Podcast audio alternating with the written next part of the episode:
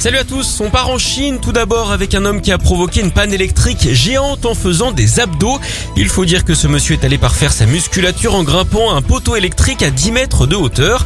Résultat des dizaines de milliers de foyers privés d'électricité. On ne peut pas dire hein, que ce soit une lumière. La société responsable du réseau a dû couper le courant pour des raisons de sécurité.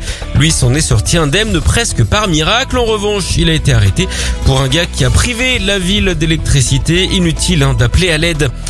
On enchaîne en République tchèque où un homme a battu un étrange record. David, c'est son prénom, a nagé plus de 80 mètres. Pas fou, me direz-vous. Oui, sauf qu'il les a nagés sous la glace. Le tchèque en blanc donc.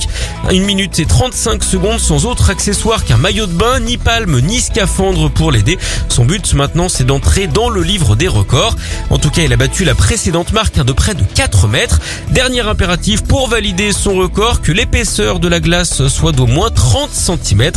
Voilà qui lui donner quelques sueurs froides. D'ailleurs, est-ce que vous connaissez le comble d'un baigneur en été? Eh bien, c'est d'être en nage.